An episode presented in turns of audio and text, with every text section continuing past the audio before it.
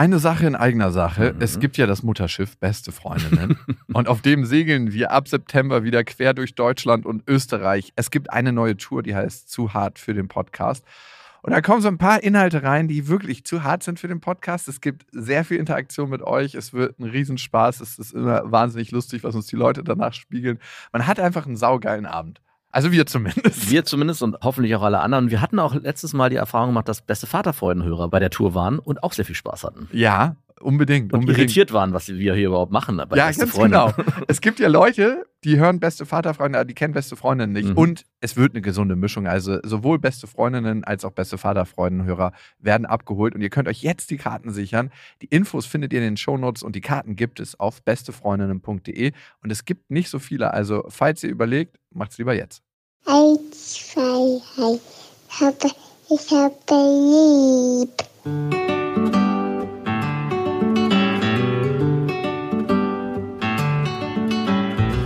Das sind beste Vaterfreuden. Keine bösen Wörter. Alte Fremde, alte Schöpfe. Setz dich bitte hin. Der langweilige Podcast übers Kinderkriegen mit Max und Jakob. Hallo und herzlich willkommen zu Beste Vaterfreuden. Hallo. Und du kennst ja das Thema eigentlich noch nicht, ne? Ich habe dir nur den Folgentitel gesagt. Du hast irgendwie so ein bisschen es geheim gehalten. Ich bin gespannt, was passiert.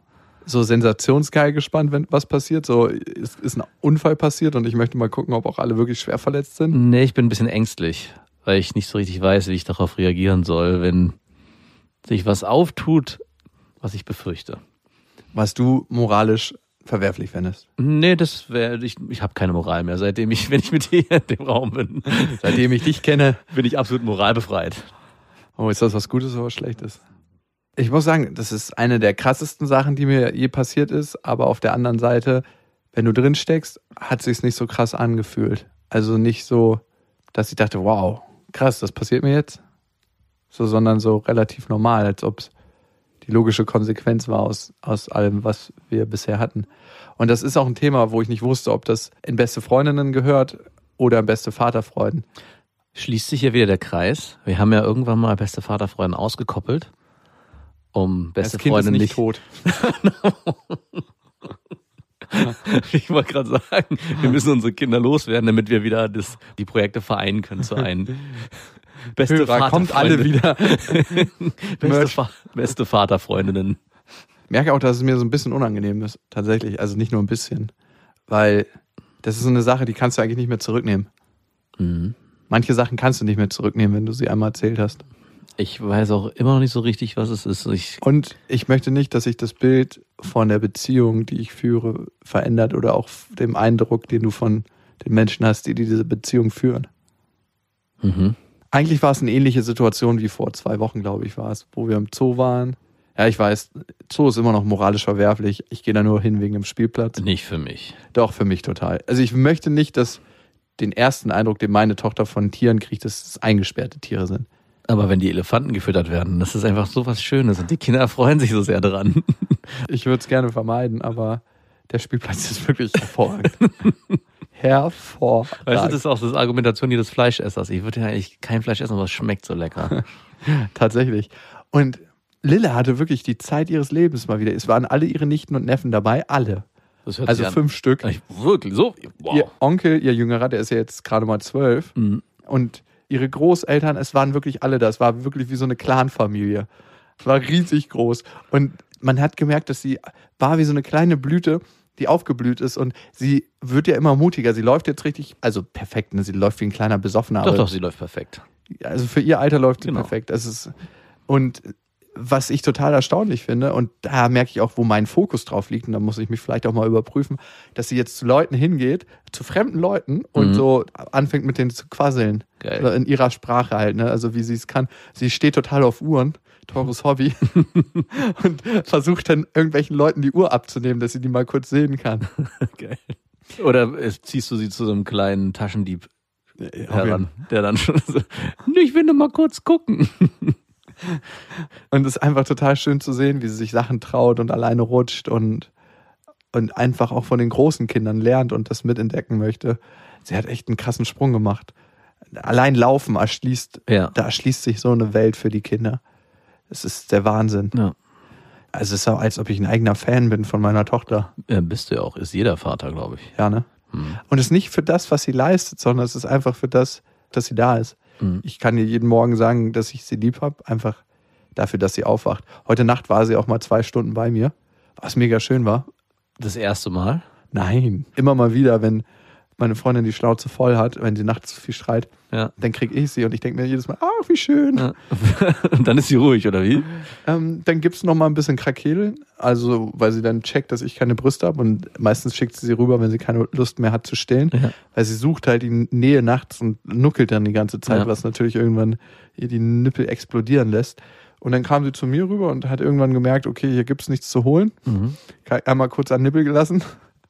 Meine Illusion des Vaterschlafs bei dir zerbröckelt gerade. Ich dachte, du hast bisher noch nicht einmal nachts Was? das Auge auftun müssen. Nee, schon oft. Wahrscheinlich nicht oft im Verhältnis zu dir, aber ich merke einfach auch, das genieße ich. Dann kam sie und hat halt eine halbe Stunde krakeelt, konnte ich sie beruhigen und dann hat sie richtig so auf mir drauf geschlafen und ist immer so jede halbe Stunde aufgewacht, kurz hochgeschreckt, gemerkt, wo sie ist, Ja. weil es wahrscheinlich anders gerochen hat im Schlaf Ja. und dann wieder eingeschlafen. So wie jemand, der kurz aufgeblasen wird. So plupp, plupp. Und Ich muss auch sagen, also ich habe ja im Urlaub auch mit meiner Tochter in einem Bett geschlafen und meine Freundin mit meinem Sohn, der regelmäßig nachts noch wach wird und nicht mehr gestillt werden muss, aber ich es partout nicht eingesehen habe, bei ihm zu schlafen. Es ist was unglaublich Schönes, mit seinem Kind in einem Bett zu schlafen. Es ist, ich kann es gar nicht beschreiben. Es ist fast schöner als mit der eigenen Freundin. ja, wirklich. Es ist so, es ist so was tief beruhigendes. Es ist ganz extrem. alle wichtigen Menschen sind bei mir. Genau. Das ist ganz krass. Alle. Es gibt kein, gibt kein Gefühl, mit dem ich das vergleichen kann. Das ist Ja. wirklich sowas tiefgründig befriedigendes, was ich vorher noch nie gespürt habe. Und Kinder lieben es auch, bei den Eltern im Bett zu schlafen. Mhm. Also ich merke das auch. Ich habe mir jetzt auch extra ein neues großes Bett bestellt, Mhm. weil ich das cool finde, dass einfach alle, die Lust haben, da drin schlafen. Alle. Wenn der Nachbar so, ich fühle mich heute Nacht so alleine, kann ich auch dazu kommen? Ich kann sie aber nicht stillen. Egal. Ich möchte nur mich ein bisschen ankuscheln. Hast du auch so eine extra große Decke? Oder habt wir ihr haben gerade die extra große Decke abgeschafft. Wir haben jetzt Ah. wieder zwei einzelne. Uh, so weit weißt du ist warum? Wegen den Kindern. Nein. Weil wir, doch, wirklich. Weil. Weil wir die nicht ersticken sollen unter den Decken. Ja, weil es einfach nicht cool ist. Also beide unsere Kinder und vor allem mein Sohn, der hasst es, sich zuzudecken nachts. Und das heißt, das schläft doch im Schlafsack. nicht mehr. Das Ah, hasst krass. er nämlich auch. Und das heißt, wenn er zu uns ins Bett kommt, er schläft ja im Kinderzimmer, dann ist es ein regelrechter Kampf nachts zwischen uns dreien, wie wir uns zudecken, weil wir im Schlaf die Decke hochziehen, er zwischendurch dann wieder wach wird, weil die Decke auch über ihn gezogen ist. Und dann geht es die ganze Zeit hin und her. So haben wir gesagt, wir trennen das. Und ich muss sagen, seitdem wir getrennte Bettdecken haben, schlafe ich besser denn je. Habt ihr die Betten auch so 20, 30 Zentimeter auseinandergeschoben? Wir haben- noch eine Matratze. Pro Beziehungsjahr. Das ist Ein Zentimeter. Step, Genau. Ich würde gerne wieder zwei getrennte Matratzen haben und danach zwei getrennte Betten, die man aneinander schieben kann. Ich glaube, so geht es dann mit der Zeit. Das Wandern der Kontinentalmatratzen. Wir hatten auf jeden Fall den Tag unseres Lebens mal wieder im Zoo und ey, das war wirklich richtig schön. Und sie hat das erste Mal, das war auch eine Weltpremiere, mein Vater, vor dem hat sie normalerweise total krass Angst gehabt ne, und hat immer geweint, wenn sie den gesehen hat. oh, Und sie hat zum ersten Mal die Arme hochgenommen und wollte von ihm auf den Arm genommen werden. krass. Krass, ne? Ja. Und du hast so richtig gemerkt, wie ihm das Herz aufgegangen ist. Und Das hab- erste Mal? das erste Mal. Wow. Und sie fordert jetzt auch einfach ein. Sie holt sich von dem eine Umarmung, von dem sie möchte. Geil. Und ich frage mich, woher das kam. Ne? Also ich habe da überhaupt nichts in die Richtung. Ich habe mich auch nicht vorher von meinem Vater auf den Arm nehmen lassen. Also wir tricksen sie immer aus, dass sie so ein Kuscheltier hat, das alles so vormachte. Wenn sie mit Vitamin D-Tropfen nehmen soll, das hat schon richtig viele Vitamin D-Tropfen im Fell aufgenommen. Die werden da reingetröpfelt oder Zähneputzen. Bärchen liebt Zähneputzen. Der ist so richtig. Auch das eklige Haferflockenmal. Ne? Danach muss Bärchen zweimal in die Waschmaschine, aber liebt er auch. Wirklich? Ja. Hat er wenigstens so einen Mund, den man aufmachen kann? Oder ist, Ah, wird es einfach rein, so? Angeschmiert und gut ist. Ein Bärchen musste schon viel ertragen. Und Bei uns ist unser Bärchen ist unsere große, äh, das äh, also Marie, weil immer wenn Felix keinen Bock hat, was zu essen, dann tun wir so, als würde Marie das essen. Sie muss auch wirklich nur einmal so den Mund in die Richtung machen, schon isst er das auch. Das ist so große Schwester, kleiner Bruder, das ist echt faszinierend zu sehen. Das ist Gold wert. Ja. Und ich war dieses Mal bei unserem Zoobesuch ein bisschen cleverer. Ich habe nämlich gesagt, okay, wir bleiben die ganze Zeit in Kommunikation. Ne? Es hieß, ich soll um 15 Uhr zu Hause sein, ich bin um 11 Uhr los. Und ich habe dann während des Zoobesuchs gemerkt, ich brauche ein bisschen länger, weil sie muss noch ein Schläfchen machen und ich wollte sie dann nicht aufwecken und sagen, Peng, wir gehen jetzt zurück, weil in der U-Bahn wacht sie immer auf. Ja. Long story short, ich habe ihr dann geschrieben, habe gesagt, ey, das wird hier ein bisschen länger, sie ist gerade eingeschlafen, da war es 15 Uhr. Ich würde nach dem Schlaf kommen und dann brauche ich halt noch ein bisschen nach Hause. Sie weiß ja, wo ich bin und wo wir wohnen. Und habe geschrieben, ist das okay? Mhm. Und bei der Fragestellung habe ich mich schon gefragt, ey, warum frage ich eigentlich, wenn wir beide erziehungsberechtigt sind, ob das in Ordnung ist? Und dann habe ich mich gefragt, wo, wo sind wir eigentlich schon in der Dynamik? Ja. Gar nicht mehr so richtig auf Augenhöhe. Aber da überträgst du eure Beziehungsdynamik auf das Beste fürs Kind wollen. Also ich finde schon, dass es okay ist, seine Partnerin, die vielleicht auch mehr Zeit mit dem Kind verbringt, zu fragen, ob es okay ist, wenn man jetzt irgendwie eine halbe Stunde später kommt oder wenn man jetzt erst Essen gibt. Oder ich erlebe mich ja selber im Alltag ganz oft, dass Wie ich mache ich das? Ja, wirklich. Gebe ich dir jetzt das und das? Oder wann geht der nochmal genau schlafen? Oder wie machst du das? Gestern habe ich meinen Sohn ins Bett gebracht. Normalerweise bringt meine Freundin den ins Bett und ich bringe meine Tochter ins Bett. Also wir haben teilen es auf. Und dann war ich wirklich so hilflos, weil ich nicht wusste, wird er jetzt noch gestreichelt oder wird er einfach eiskalt ins Bett gelegt und ignoriert für die nächste halbe Stunde. Und es war so, dass man ihn noch kurz streicheln darf auf dem Rücken, aber dann raus. Ah, ich habe immer so das Trial and Error Prinzip. Also ich probiere einfach, was ihr gut tut und merke, das entwickelt sich alles. Das darf auch sein, ja. ja, und wir wollen beide das Beste für unser Kind. Mhm. Und wer sagt, dass der eine weiß, was das Beste ist? Also es darf ja auch so sein, dass Papa was anders macht als zum Beispiel die Mutter. Also Das ist auch völlig legitim. Ja. Aber es ist doch einfacher, und das merke ich bei uns, dass wenn es ein Ritual gibt, was schon festgefahren ist in einer gewissen Form, dass man sich dessen auch bedienen darf. Und ja, dann, und warum darf man aber Mama immer nur das Ritual brechen und Papa nicht? ja, stimmt. Also, das ist bei uns halt so, ne? Ich kriege einen krassen Anschiss, wenn ich irgendwie eine halbe Stunde länger draußen bleibe, wo ich mir denke, ey, fucking, das ist eine fucking scheiß halbe Stunde. Ja. Die spielt sie dann halt nicht mehr, dann wird sie halt gleich gesäugt, gestillt und geht dann halt schlafen. Ich bin da viel flexibler, aber wenn ich was mache, das ist so, als ob da ein Adler drauf guckt und auf die Fehler wartet. Hm. Also so, you did something wrong. Endlich habe ich dich erwischt. Du willst eben doch nicht das Beste. Also in so eine vergiftete Dynamik ist er schon reingeraten. Aber ich habe mich angestrengt, alles richtig zu machen und habe dann geschrieben und sie hat nicht geantwortet und wir waren dann irgendwie um 17.40 Uhr, nee, und wir waren dann um 16.40 Uhr statt 15 Uhr zu Hause. Fair enough, eine Stunde 40 später, aber mit Kommunikation ohne Antwort. Und es ist nicht die Verspätungsgeschichte vom letzten Mal, obwohl sie sich so anhört. Mhm, Ich wollte gerade sagen, hier, das kenne ich doch irgendwo. Es Ja. ist immer same shit, different day. Und natürlich, wenn ein Kind viel erlebt, dann weint es ein bisschen abends, ne? Also ich weiß nicht, ob du es kennst. Mhm. Na klar. Ein Kind verarbeitet viel übers Weinen. Ich sage immer, es muss nichts Schlechtes sein, aber es natürlich, dann war es schon am Rande der Überforderung. Und dieser Zootag, obwohl ich sehr darauf geachtet habe, dass sie ihre Schläfchen hält, dass sie immer auf den Arm kommt, wenn sie auf den Arm möchte, dass sie ihre Freiheit kriegt, wenn sie frei rumlaufen will, dann nehme ich sie nämlich nicht auf den Arm. Mhm. Also dass sie das für sich sehr frei entscheiden kann und trotzdem zu gucken als Vater, ein Kind braucht auch einen Referenzrahmen. Wo kann sie das vielleicht noch nicht für sich einschätzen und wo nehme ich sie dann mal lieber auf den Arm?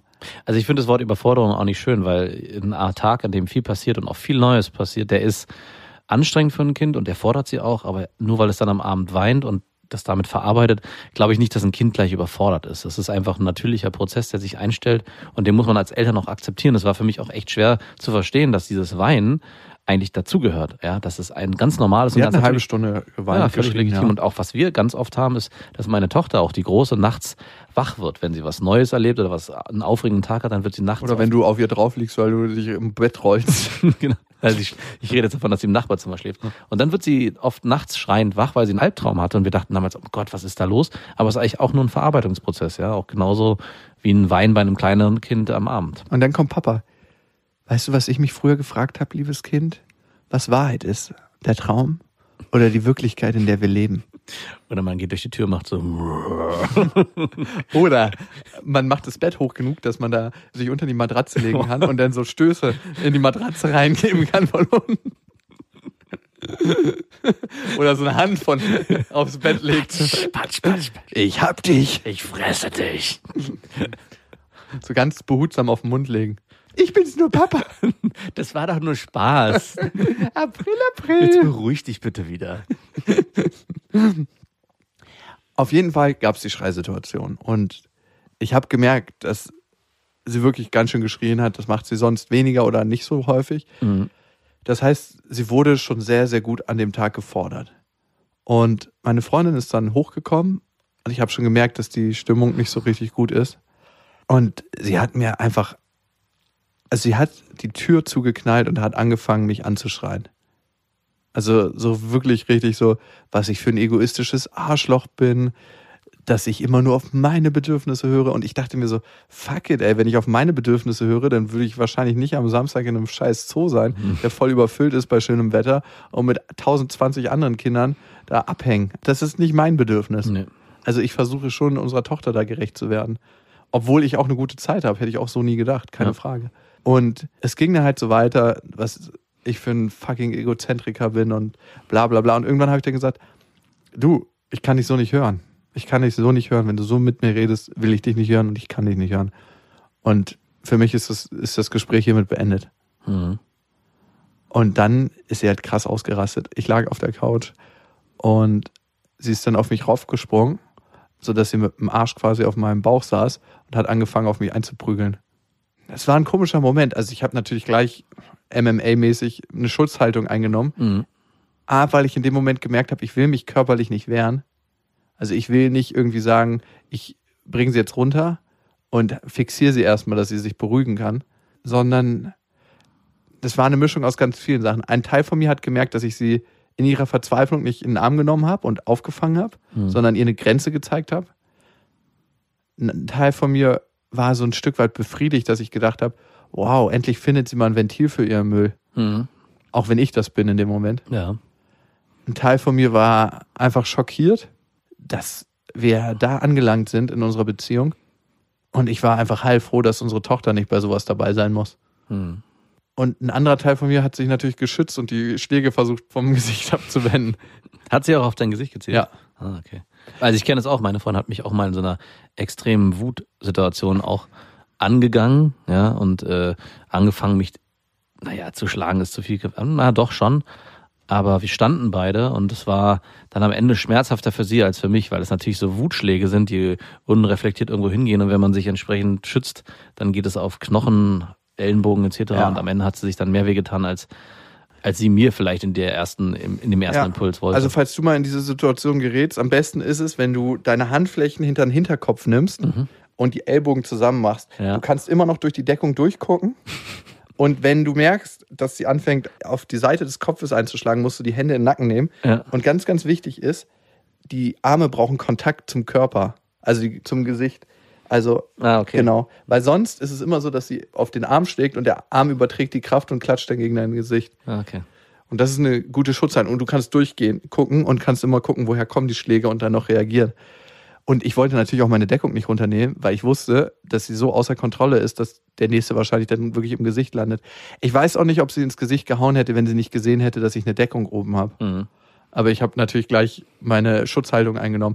Das Komische war, drei Wochen vorher habe ich die noch mit meinem Kumpel auf Bali geprobt.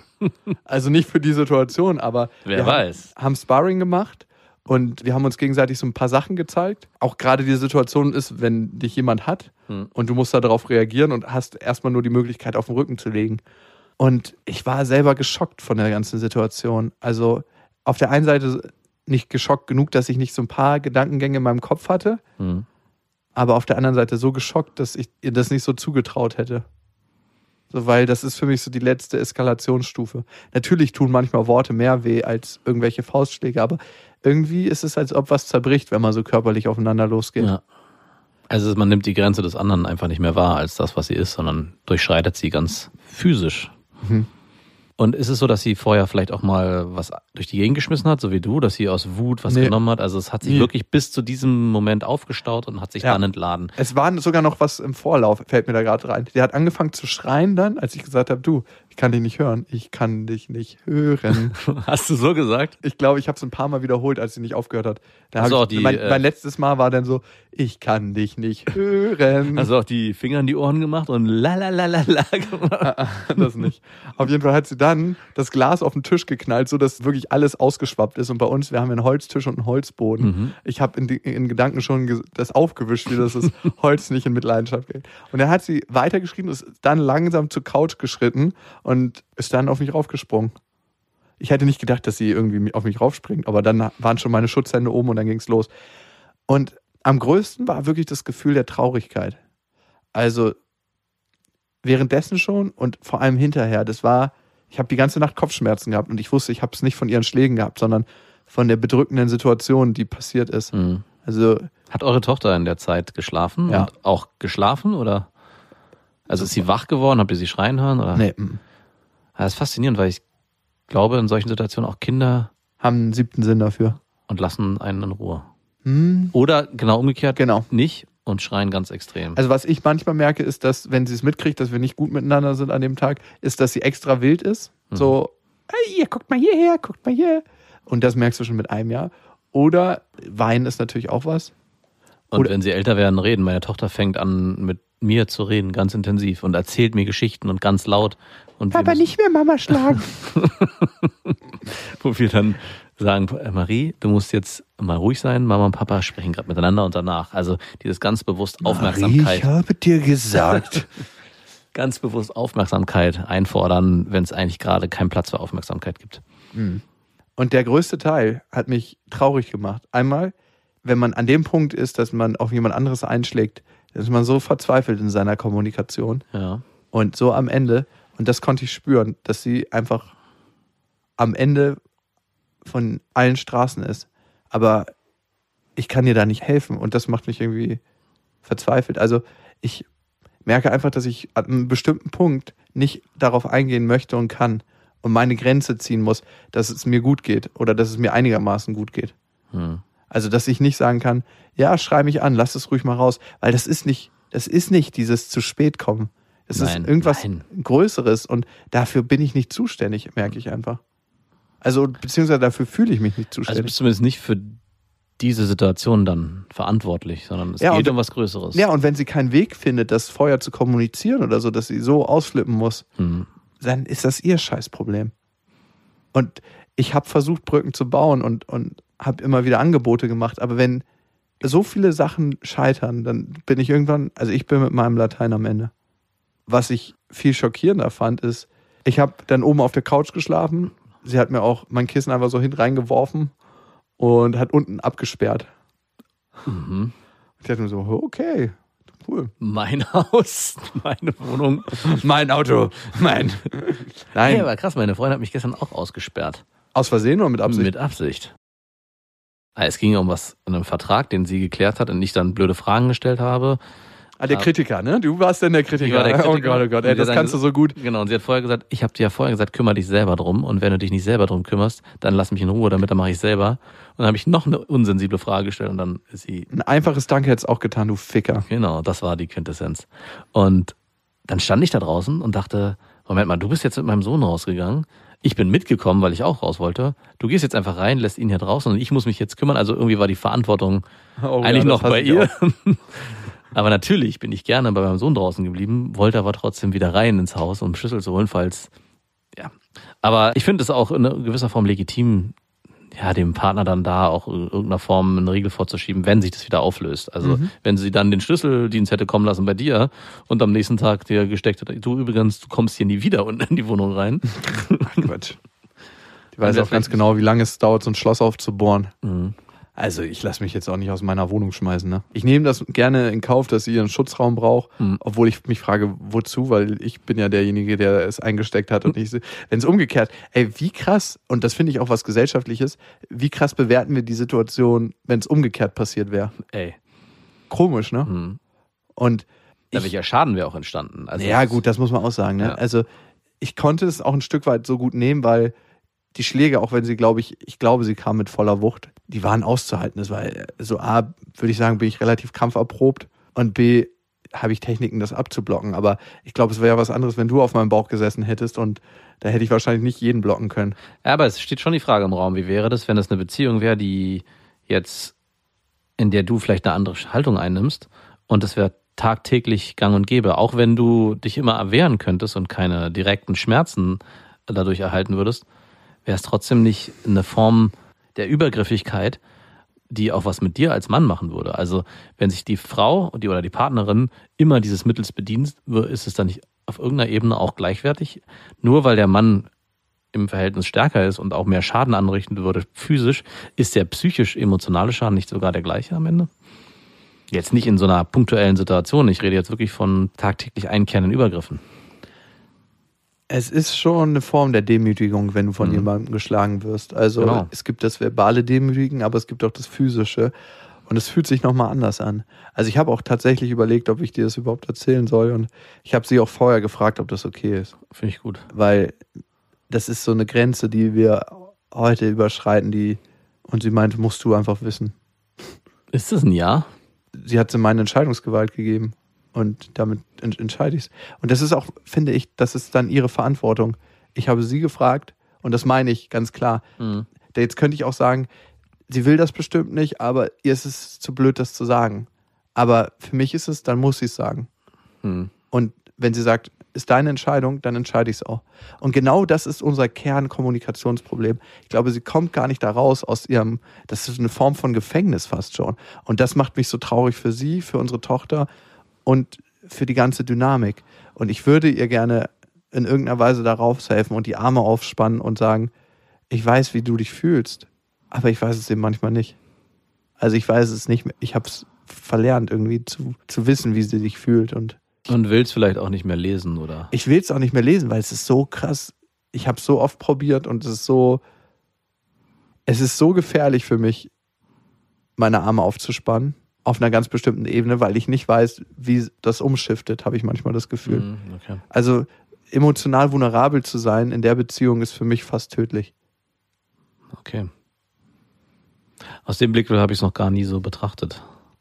Also, dass du eigentlich immer auch mit einem gewissen Schutzschild durch die Beziehung laufen musst. Äh, Ja. Und sobald du das nicht machst, eigentlich verletzbar bist, dass es so ins Markt geht, dass du sagst, schnell wieder her mit meinem Schutzschild. da. Ich weiß nicht, was passiert. Das ist eigentlich eher ein, kein Schutzschild, weil äh, bewusst was passiert, weil du sonst einfach, es ist auch eine Form von Kontrolle irgendwie behalten in, in der Dynamik. die Kontrolle über mich selber, würde ich sagen. Also es ist eher eine.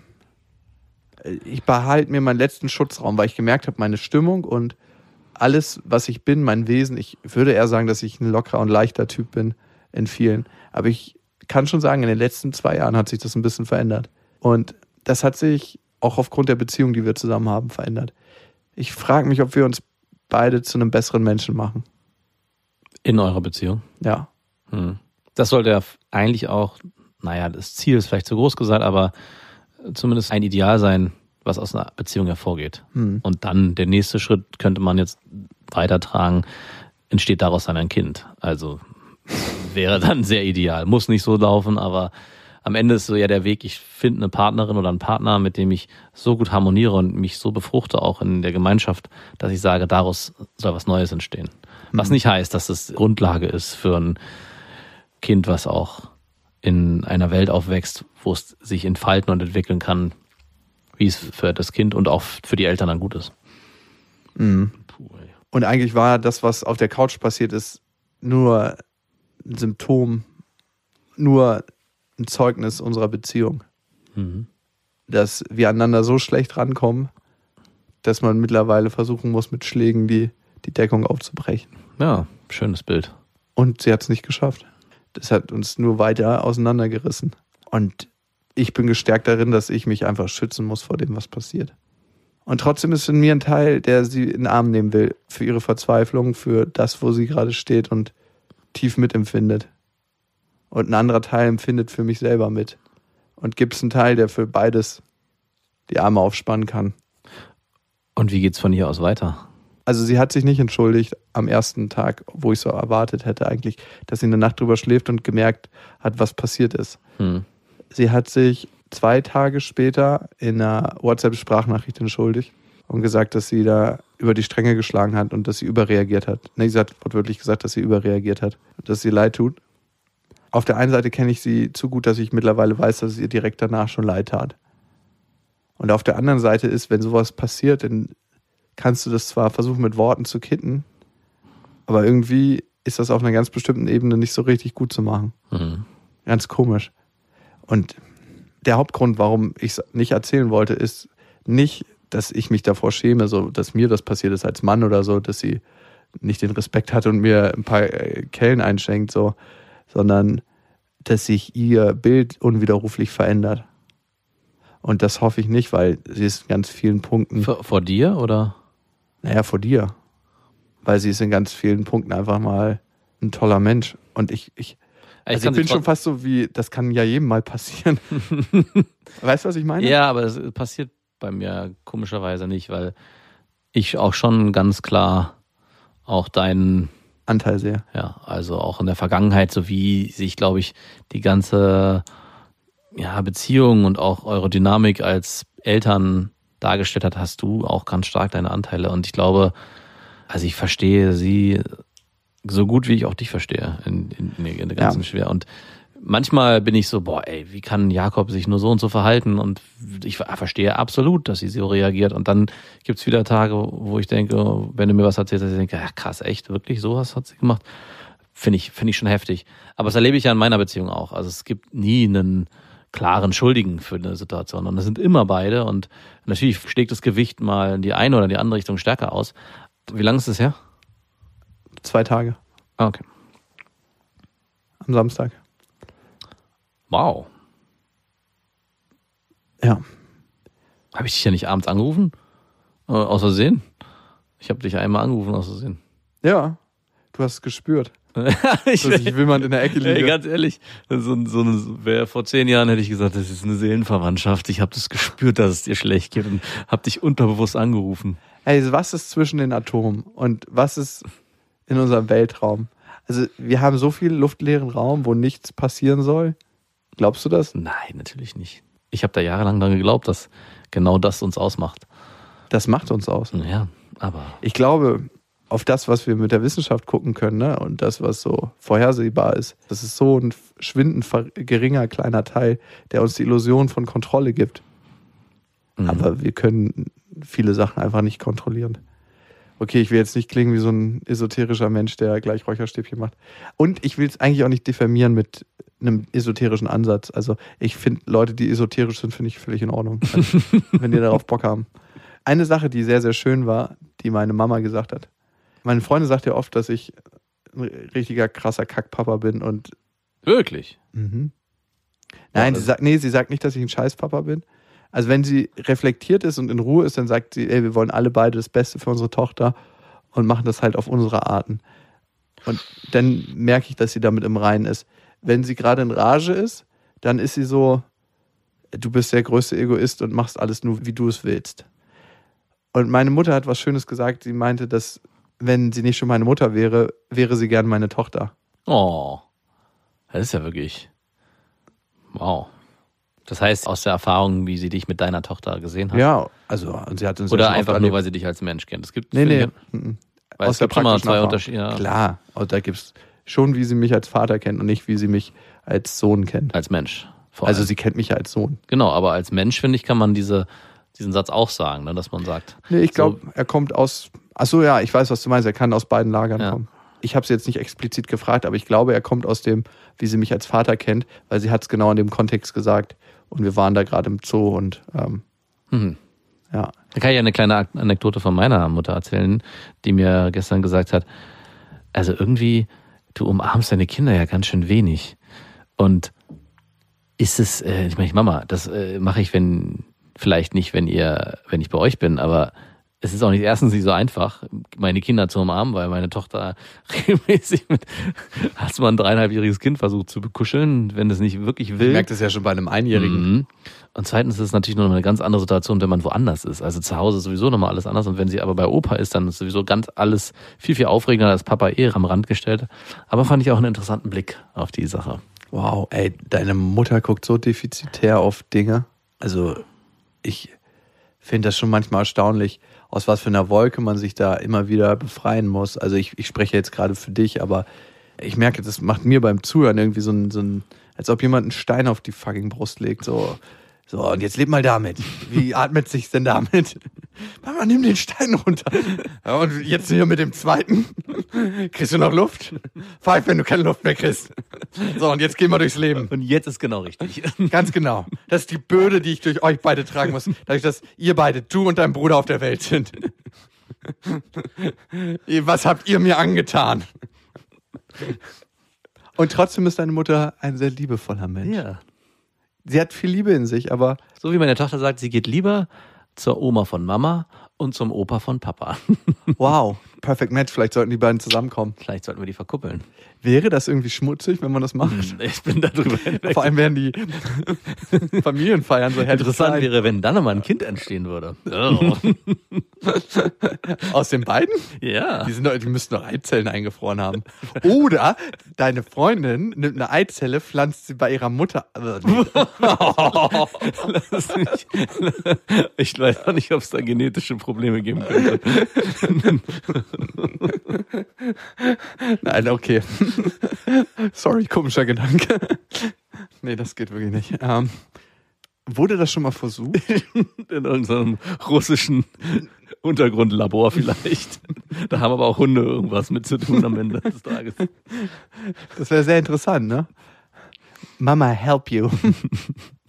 Aber es müsste eigentlich erlaubt sein. Eizellenspender? Ich glaube, du kriegst da ethisch ein Problem und ich glaube auch genetisch gibt es einen Abstoßungsmechanismus. Das ist zu nah, da sagt der Körper von Hause aus. Bitte nicht. Da müssten wir jemanden, Reproduktionsbiologen fragen. Hm, Bitte schreibt uns an beste bestefreundinnen.de mit dem Betreff. Slash ekelhaft. genau.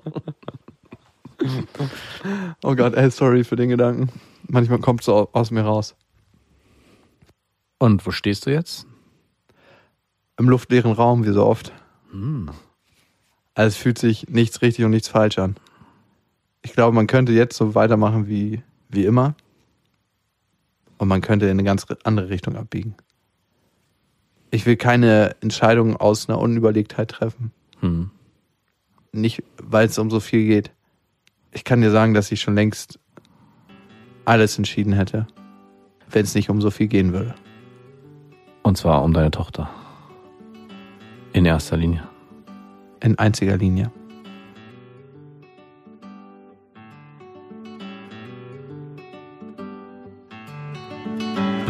Das waren Beste Vaterfreuden mit Max und Jakob. Jetzt auf iTunes, Spotify, Deezer und YouTube.